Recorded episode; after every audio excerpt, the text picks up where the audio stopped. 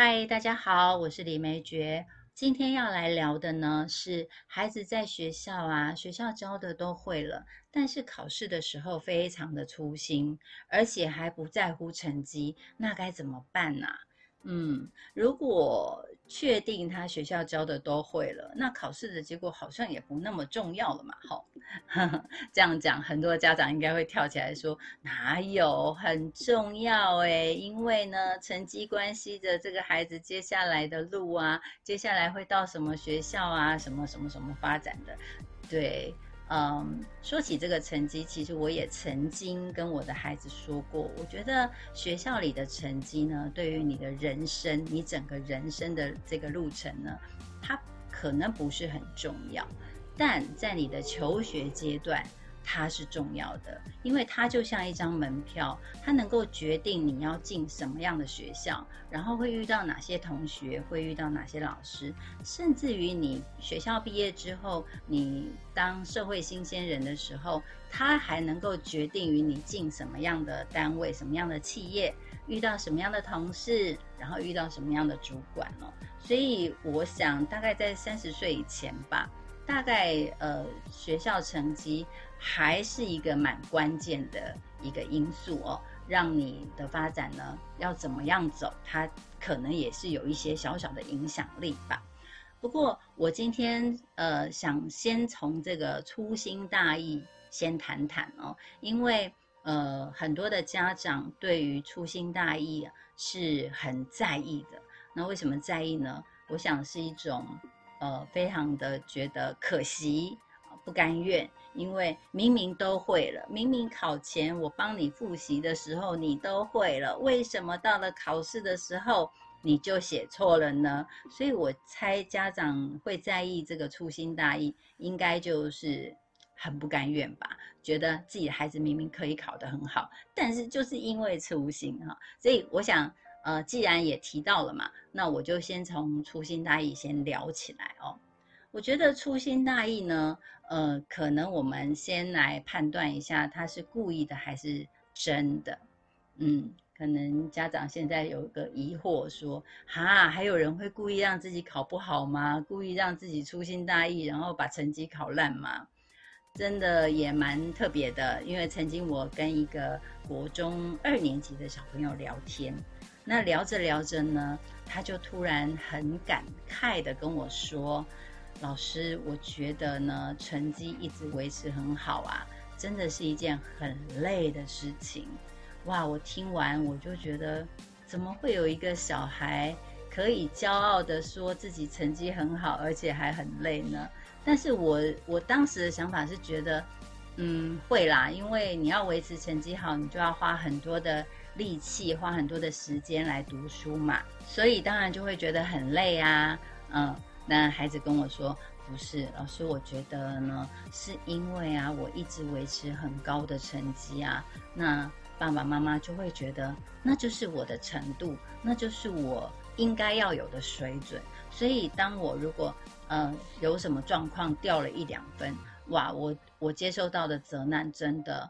嗯，蛮大的，我就会觉得很累。其实我我觉得我自己没有很特别，然后我也不觉得我有特别的聪明。我真的是用我很多的时间去读书。哦，我就回答他说很好啊，你有努力，而且你看你努力还有成果。其实还有很多的小朋友，他一样也很努力，但不见得能够达到你这样的成果。所以你蛮棒的啊。他说：“但是我觉得这样的棒真的好累哦，就像我有一次啊，我自然考了九十六分，那那是我的自然科最低分，我就。”被妈妈骂了，妈妈就开始说：“你是不是又跑去打球了？你是不是又跑去朋友家去看什么影片了？现在开始不准你，就是在家里给我好好的读书，等到你考一百分，你再出去打球。”所以妈妈那一个礼拜就把我的篮球也禁了，然后也不准我跟同学出去玩。我觉得这样的人生真的过得好痛苦哦！哇，我听完我真的觉得。蛮辛苦的，嗯，我就好奇的问了一下，我说，哎，那我可以知道一下你的成绩吗？刚才你的自然九十六是最低分哦。他说，嗯，对，其实我我的成绩呢就是到了中学，我大概平均都是我不会低于九十五啦。九十五是我有一次就是刚生病完，然后去学校考试，我觉得我头有点晕，然后考到九十五分。我听完以后我就不讲话了，我 我自己都觉得哇，这个孩子也太了不起了吧！能够在中学的时候，而且还是他生病后去考试，然后考到九十五分呢。我平常很健康、头脑清楚的时候。都不见得能够考到九十五分哦，嗯，但是我回头看着他的脸，我真的觉得看到一张非常感觉就是有一点苍老、沧桑的感觉哦。其实他也才呃国中二年级嘛，也才十十四岁、十五岁，然后就有这种感慨了。呃，不过好在啦，这个孩子呢非常正向，他没有像我说的，就是故意让自己考不好，那也没有做出一些。呃，违反所谓的考试啊，他不让自己考好的这种行为，他是一个非常正向，然后也是一个呃很正直的孩子，可以这么说。那不过因为这个例子呢，我也在想，会不会有人是故意的呢？嗯，我猜一定有。也许他也不是真的很刻意，他只是觉得啊，我如果考个七八成，呃，给妈妈交代，这样就好了。哦，那我也不要那么累。我看大家那个第一名、第二名，每天都在读书，读到三更半夜。嗯，我不想，那我就这样就好了。我相信也有这样的小孩存在哦。所以有的时候，我为什么会说，呃，考试的成绩呢？我们也只是参考而已。我也相信，呃，这些考试的制度，尤其是这些题目啊，或者是用这个单纯的纸笔测验。的确没有办法很公平的去评测出来每个孩子的程度，因为你永远不知道他在考试的当下是一个什么样的状态，他是全力以赴呢，还是他刚好就像刚刚的小朋友说的，他就是人不舒服，还是他心情不好，你永远都不知道他当下的状态，所以考出来的成绩我们就参考就好哈。好，那这个是讲故意的部分，那另外一个呢就是。呃，真的粗心大意，那真的粗心大意呢，那就有很多方面来讨论喽，哈。就像呢，如果他的知识类，他只是靠背的，他不是真的真的懂了，他只是因为呃老师说，哎，这个填充题这边的答案是什么，哎，他把它记下来了，但他并不是很懂得说这个答案其实跟题目的关联是什么。那如果是这种的，那他在考试的时候本来就很容易出错，因为他是靠印象来考试。那如果这个题目稍微转换一下，题型转换一下，他可能就会搞不懂了，因为他是用背的，他是用记的，所以呃这个部分呢就很容易出状况了哈。那再来呢，就是还有一种的粗心大意没考好呢，就是看题目的时候误解了。或者是看错题目了，那这个部分呢，可能就不能用粗心大意来解释喽。我猜那个会是在阅读能力上面，或者是阅读习惯上面出了一些小小的问题哦。那还有就是一种啊，真的是粗心大意。那真的是粗心大意呢？这个部分呢，我认为是最好解决的。也就是呢，每一次把错的题目呢重新复习，让孩子呢自己找出他粗心大意的点在哪里。好，就像我个人学开车认路一样，一定要自己走一遍，我才会知道说，哦，这里是单行道，哦，这里禁止右转，那里禁止左转。那为什么会是这样啊？好，慢慢去了解。如果我一直是坐在副驾驶座，或者是一直是被人家载的话，我永远不了解。呃，为什么这个地方要禁止右转？为什么这个地方叫单行道？我一样也背不起来哈。所以这个呢，其实呃不是身边任何人可以帮忙的。那也就是我们常说的一个经验学习法。对于一些需要靠实做学习的孩子呢，经验学习法就很重要了。他要不断的、不断的去复习，不断的去理解，他得真的懂了。他才能够在考试的时候回答出正确的答案，而不是用猜的哦。那碰运气，我猜了就对了，或者是靠印象说，哎，我记得好像是这个哦。那这些呢，对于孩子的考试呢，当然你会觉得他是粗心大意，因为你在前一天你觉得他会啦，对，他在当下会了。那那个会是因为你引导的方式，或者是你陪读的方式，他觉得是熟悉的。嗯，好，那 A 就接下来就是 B，那 A 就是 B，这样让他觉得哦，这样回答，那你会你会认为说，哎，他懂啦，他答对了，那你就放心了。结果呢，到学校去，那学校说 B 的前面是什么？哇！那他就傻了，为什么？因为我们前一天帮他复习的是 A 的后面是 B，但我们就没有复习到 B 的前面是 A。那出题的人很可能会把这些题目呢做一些置换哦。那这些置换可能呃道理是一样的，但是可能位置问法换了啊。比如说我就讲呃 B 的前面是什么？那对于孩子来讲，哇傻了，昨天没有这一题耶，那他就不太知道要怎么去回答他。那这个就是我们会以为。他就是粗心大意，那事实上是他对于题目并没有完全的了解到哦，所以在考后呢，把考卷拿来，每一次错的题目呢重新复习，对于这样子的孩子呢是比较重要。好，接下来就来聊聊呢，对成绩不在乎，那该怎么办呢？我个人觉得啊，就是我一直都认为成绩是一个检核学习成果的量尺。那那些数字呢，就是代表着孩子目前学习吸收的状态哦，就像是健康检查吧。比如说，目前我检查出来我有贫血现象，那指数是多少呢？呃，如果是偏低了，那我要做些什么来把它提升呢？哦，原来我要多吃点什么，然后我的作息要怎么样的改变？而做了一阵子之后呢，就要再做一次的检查，看看我们呢所做的是不是有效。如果有效，我们就维持这样的做法；如果是无效，那么我们就要改变处方。就像这样子不断的关注啊，让我们的身体呢调到最佳的状态。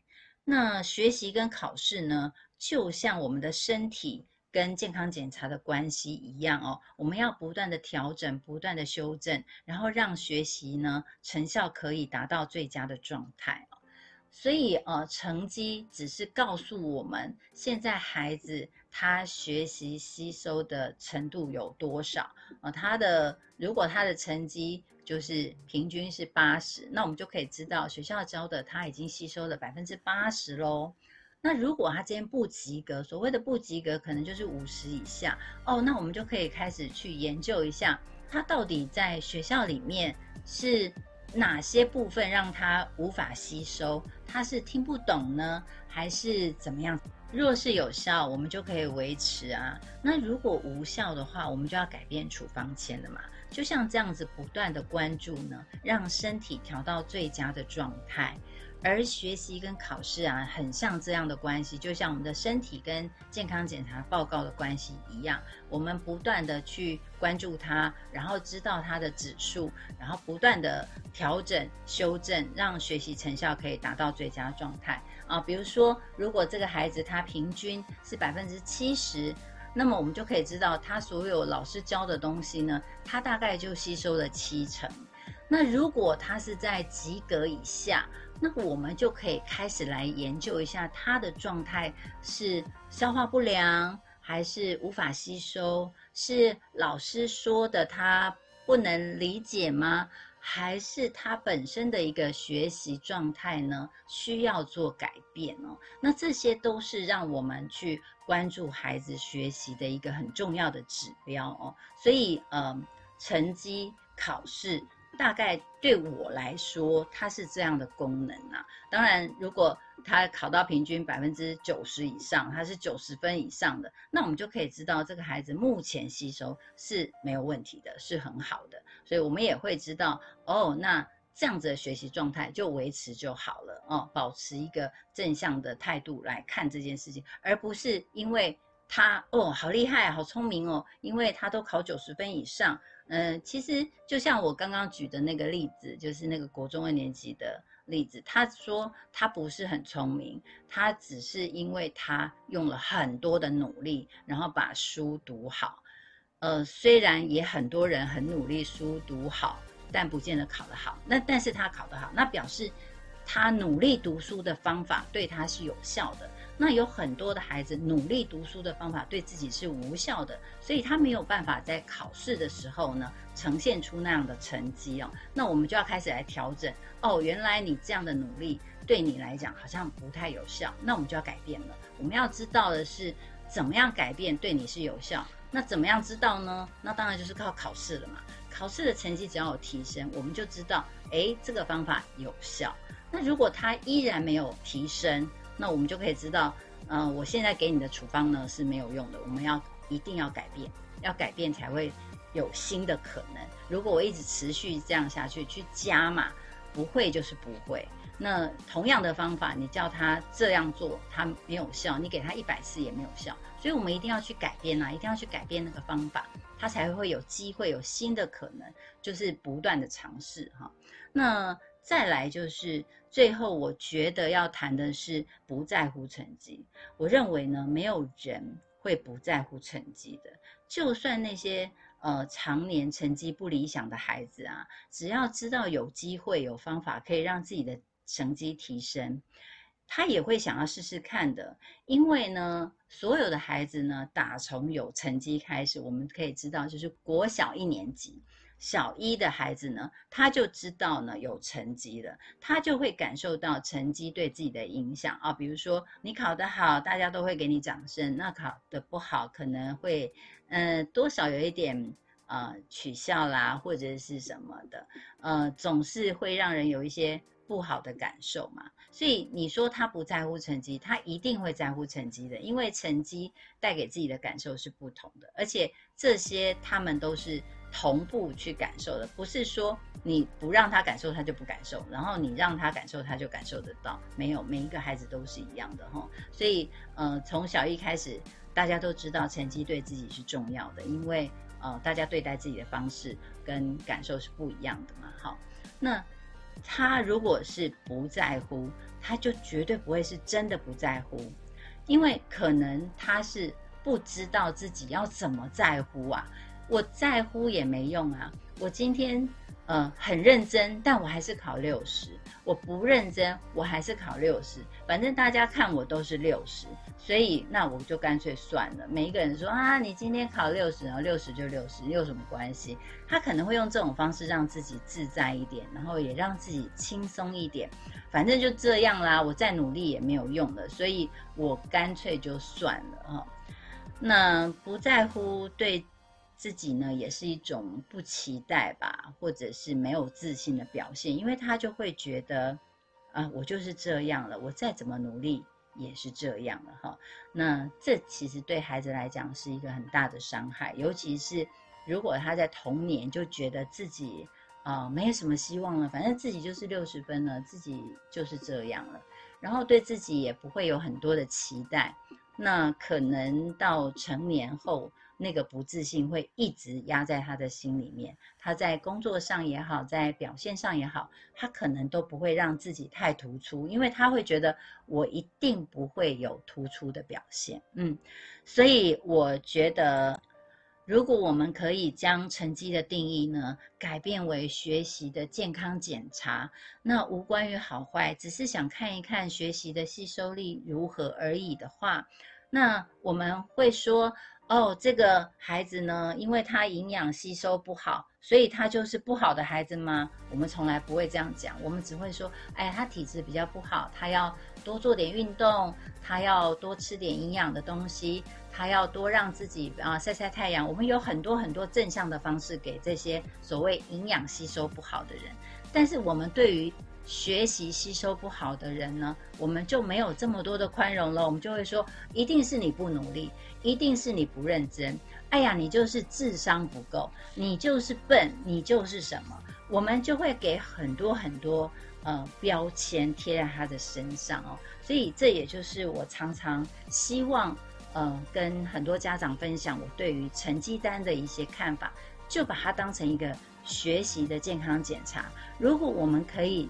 改变，让孩子呢能够好好的去找到自己学习上的不足，那就不用担心呢成绩会带给自己一些不好的标签，而是知道成绩是提醒我们我们在哪个部分要多多的加强，要多多的注意啊，然后让自己的学习吸收力能够更好一点。好，我们今天就聊到这边，我们下次见，拜拜。